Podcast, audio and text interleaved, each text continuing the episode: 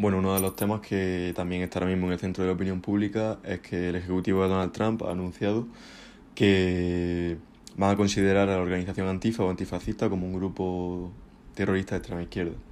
Mi objetivo en este podcast es, por un lado, hablar de qué es el antifascismo después del año 1945, cuando muere Mussolini, y eh, reflexionar sobre cómo a lo largo del tiempo se ha ido eh, adulterando la palabra eh, fascismo o fascista y ha pasado de significar una, que una persona está a favor de un régimen totalitario a utilizarse como un adjetivo para lanzar a una persona cuando no hay no tiene manera de, de refutar sus ideas, pues atacarla personalmente y así callarla.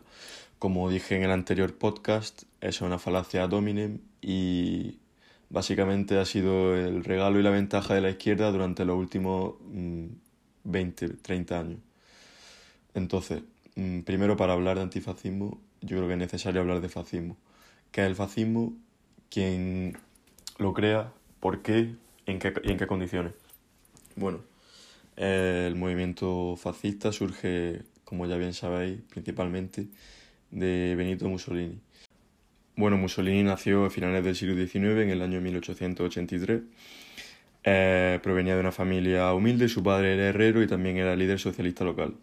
Yo creo que para hacer una introducción a Mussolini es imprescindible conocer el origen de su nombre. Su nombre completo es Benito Amilcare Andrea Mussolini. Eh, su padre le puso Benito eh, en referencia a, a Benito Juárez, que fue un revolucionario mexicano y el presidente de México por esa época. Eh, Amilcare se lo puso por Amilcare Andrea, que fue un anarquista que fundó eh, el Partido eh, Socialista Revolucionario Anarquista en el año 1891. Y por último, Andrea en referencia a Andrea Costa, que fue el primer diputado socialista electo en el, en el Parlamento italiano. Bueno, pues después de esta introducción, decir que Benito Mussolini participó en la Primera Guerra Mundial. Y bueno, eh, estuvo afiliado del año 1900 al año 1914 en el Partido eh, Socialista Italiano, pero al llegar al frente de la Primera Guerra Mundial eh, su idea internacionalista, características del socialismo desaparecieron. Mussolini vio en la autarquía y en la mínima dependencia eh, con el resto de países vecinos como una solución a, los problemas que, estaba, que estaban sucediendo en Italia por aquel momento. Entonces, en el año 1921, eh, creó el Partido Nacional Fascista. Eh, bueno, sobre la doctrina fascista se han escrito mm, bastantes ensayos, pero yo creo que los más destacables eh, serían el Manifiesto de Verona, que fue un manifiesto anticapitalista fascista, que fue coescrito por Nicola Bombacci, como puse en mi hilo de Twitter, que formaba parte del Partido Comunista Italiano. También eh, es interesante el Manifiesto Fascista que lo escribió junto con Alceste de Ambris, que era un sindicalista socialista italiano. Bueno, eh, dentro del contenido del manifiesto fascista, pues hay algunos puntos bastante curiosos a mencionar, como por ejemplo que los objetivos políticos de ese manifiesto y del Partido Nacional Fascista, que todavía no se había formado cuando se publicó el manifiesto, ya que se hizo eh, dos años antes, era el sufragio universal a partir de los 18 años, representación proporcional a nivel regional, que hubiese voto igualdad política para las mujeres, abolir el Senado, eh, un sueldo mínimo, equitativo y justo para los trabajadores, algo bastante curioso y que no recuerda el ingreso mínimo vital.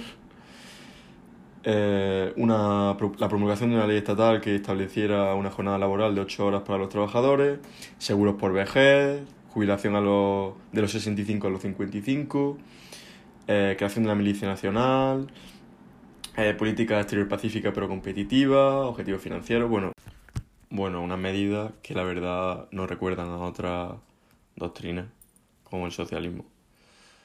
¿Por qué el fascismo y el socialismo van de la mano? hay mucha gente de izquierda ahora que, que no, que dice que, que no, que el socialismo no tiene absolutamente nada que ver con el fascismo, que son doctrinas incluso opuestas, y yo no voy a ser el que diga que son iguales o no, o qué se parecen, pero sí que es verdad que los dos coinciden en el estatismo completo y exacerbado que tienen, la nacionalización de las empresas privadas, el control estatal de medios de comunicación, expropiación de bienes, anticlericalismo, ataque a la iglesia, las purgas disidentes, que esas las vimos durante el régimen fascista, nacionalsocialista, el franquista, y las seguimos viendo en los regímenes comunistas, y creación de un enemigo común al pueblo. Pues en el caso de los regímenes socialistas, el enemigo el empresario, el rico, el burgués. En el de los nazis era pues los judíos y en el caso del franquismo pues los republicanos, disidentes, ateos, bueno, en definitiva eh, nos damos cuenta de que los colectivismos y totalitarismos tienen mucho más en común de lo que parece o lo que se cree. El problema de esta sociedad es que, bueno, yo estos días he leído muchísimo una frase que es cierta, que, que dice que no se puede ser demócrata sin ser antifascista. Pues por supuesto que no se puede ser demócrata sin ser antifascista. Pero voy a hacer un apunte antes. El problema de la izquierda española, sobre todo, es que a día de hoy llama fascista a todo lo que no sea comulgar con la idea de extrema izquierda y la realidad. Para un izquierdista, o muchos de ellos, el conservadurismo es fascista, el libertarismo es fascista, la socialdemocracia es fascista, el, anarcocapitalismo es fascista. En definitiva, lo que sea, la tendencia que se ha visto en estos últimos años es que eh, han pasado, bueno, hemos pasado de utilizar la palabra fascista para referirnos a un régimen totalitario como los que he descrito antes, a eh, lanzar ese adjetivo a cualquier persona que no, que no opine como se debe o como creen que deberíamos opinar todos. Entonces, eh, bueno, hablar de antifascismo, la cosa es que a día de hoy es un hecho objetivo que el fascismo como tal no existe. ¿Por qué no existe el fascismo? Porque eh, puede haber actitudes autoritarias como tal, la hay, tanto de extrema derecha como de extrema izquierda, yo creo que eso es innegable, pero el fascismo es una ideología que en el año 45, en el momento en el que eh, muere Mussolini, desaparece. El franquismo es fascista, coge forma fascista, pero la influencia eh, nacionalista y católica se pone muy por encima de, la doctrina fascista socialista como tal. Entonces, eh, bueno, a día de hoy que vivimos en una democracia, hablar de que, por ejemplo, hay partidos fascistas en el Congreso, pues es una estupidez. Por ejemplo, eh, lo que he escuchado mil millones de veces, Vox es fascista. Mira, yo a día de hoy no, no lo apoyo. Mucha gente que, bueno, los que me escuchéis, sabéis que yo antes sí, y bastante, además una con una militancia bastante activa. Y bueno, eh, os repito que no pasa nada por admitirlo, pero que Vox no deja de ser pues un ala de Alianza Popular, lo que fue Alianza Popular con Fraga, pero añadiéndole algunos puntos como por ejemplo mayores restricciones en inmigración y un conservadurismo un poco más exagerado. Bueno, pues eso Vox es un partido pues, muy conservador que a día de hoy pues, que tiene influencia de muchas organizaciones religiosas y lo que nació como una alternativa liberal en el año 2014 no tiene nada que ver con lo que se ha convertido. Yo personalmente no soy una persona conservadora en absoluto y, yo creo que a Dios lo que es de Dios y al César lo que es del César, la Iglesia tiene que estar separado del Estado y en la casa de cada uno y en la iglesia. Entonces, a lo que voy, después de esta parada, eh, bueno, el problema es eso, que la palabra fascismo, fascista se ha adulterado de tal manera que ya no tiene ningún valor, no, no tiene ningún valor, porque es una manera, o sea, una carta blanca que ha tenido la izquierda desde hace muchísimos años para justificar sus acciones violentas. Eh, el problema es cuando se intenta acabar con un tipo de violencia utilizando otra. La violencia no deja de ser violencia y echarle leña al fuego.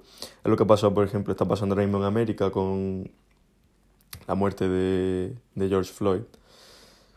eh, empezaron con unas manifestaciones pacíficas, manifestarse, pues que menos después de la indignación y todo lo que ha pasado.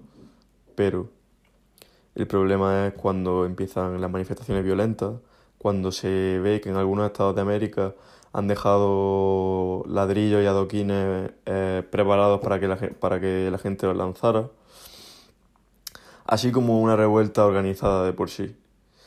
Entonces, eh, no, lo siento, pero la violencia no se soluciona con más violencia.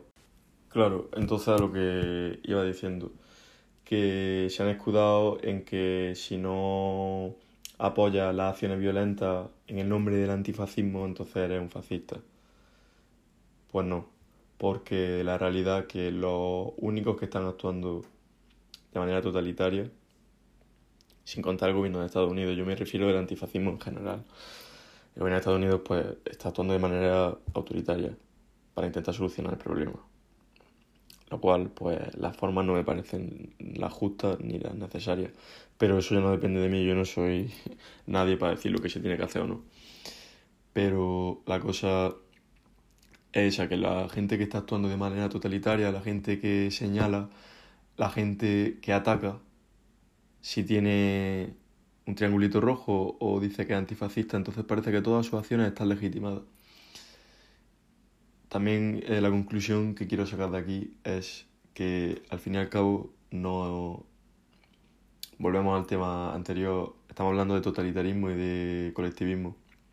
Y sí, no se puede ser demócrata sin ser antifascista, pero tampoco se puede serlo sin ser antimarxista. No hay que ser hipócrita, no hay que ser hipócrita. Y, y si se es de verdad demócrata, se presupone que se es antitotalitario. Entonces, a mí eso del doble rasero, de no a la dictadura franquista, pero a la vez apoyo a la revolución rusa o apoyo a Fidel Castro, pues no dejas de, estar criticando a una dictadura totalitaria y sanguinaria para apoyar a otra. Entonces yo creo que sobre todo coherencia. Y, y bueno, con esto de, del antifascismo y los escudos también está, aparte de otros temas, de los cuales he tratado en Twitter, que son, bueno, lo he hecho bastante resumido, pero sobre el machismo, el racismo y la homofobia, pues sí, son problemas que a día de hoy siguen existiendo, que en mi opinión parten de, del tumor conservador que sigue habiendo en la sociedad y que la realidad es que la gente nace sin prejuicios y esos prejuicios se inculcan. Yo creo que eso es un problema de base, pero independientemente de eso, eh, también la izquierda, a la izquierda le encanta... Eh, utilizar esos términos, la mayoría de veces injustificados, para atacar a las personas. Sobre todo ocurre cuando la izquierda se ha creído que, tiene el poder y la superioridad moral de decirle a la gente qué debe hacer y qué debe votar, sobre todo.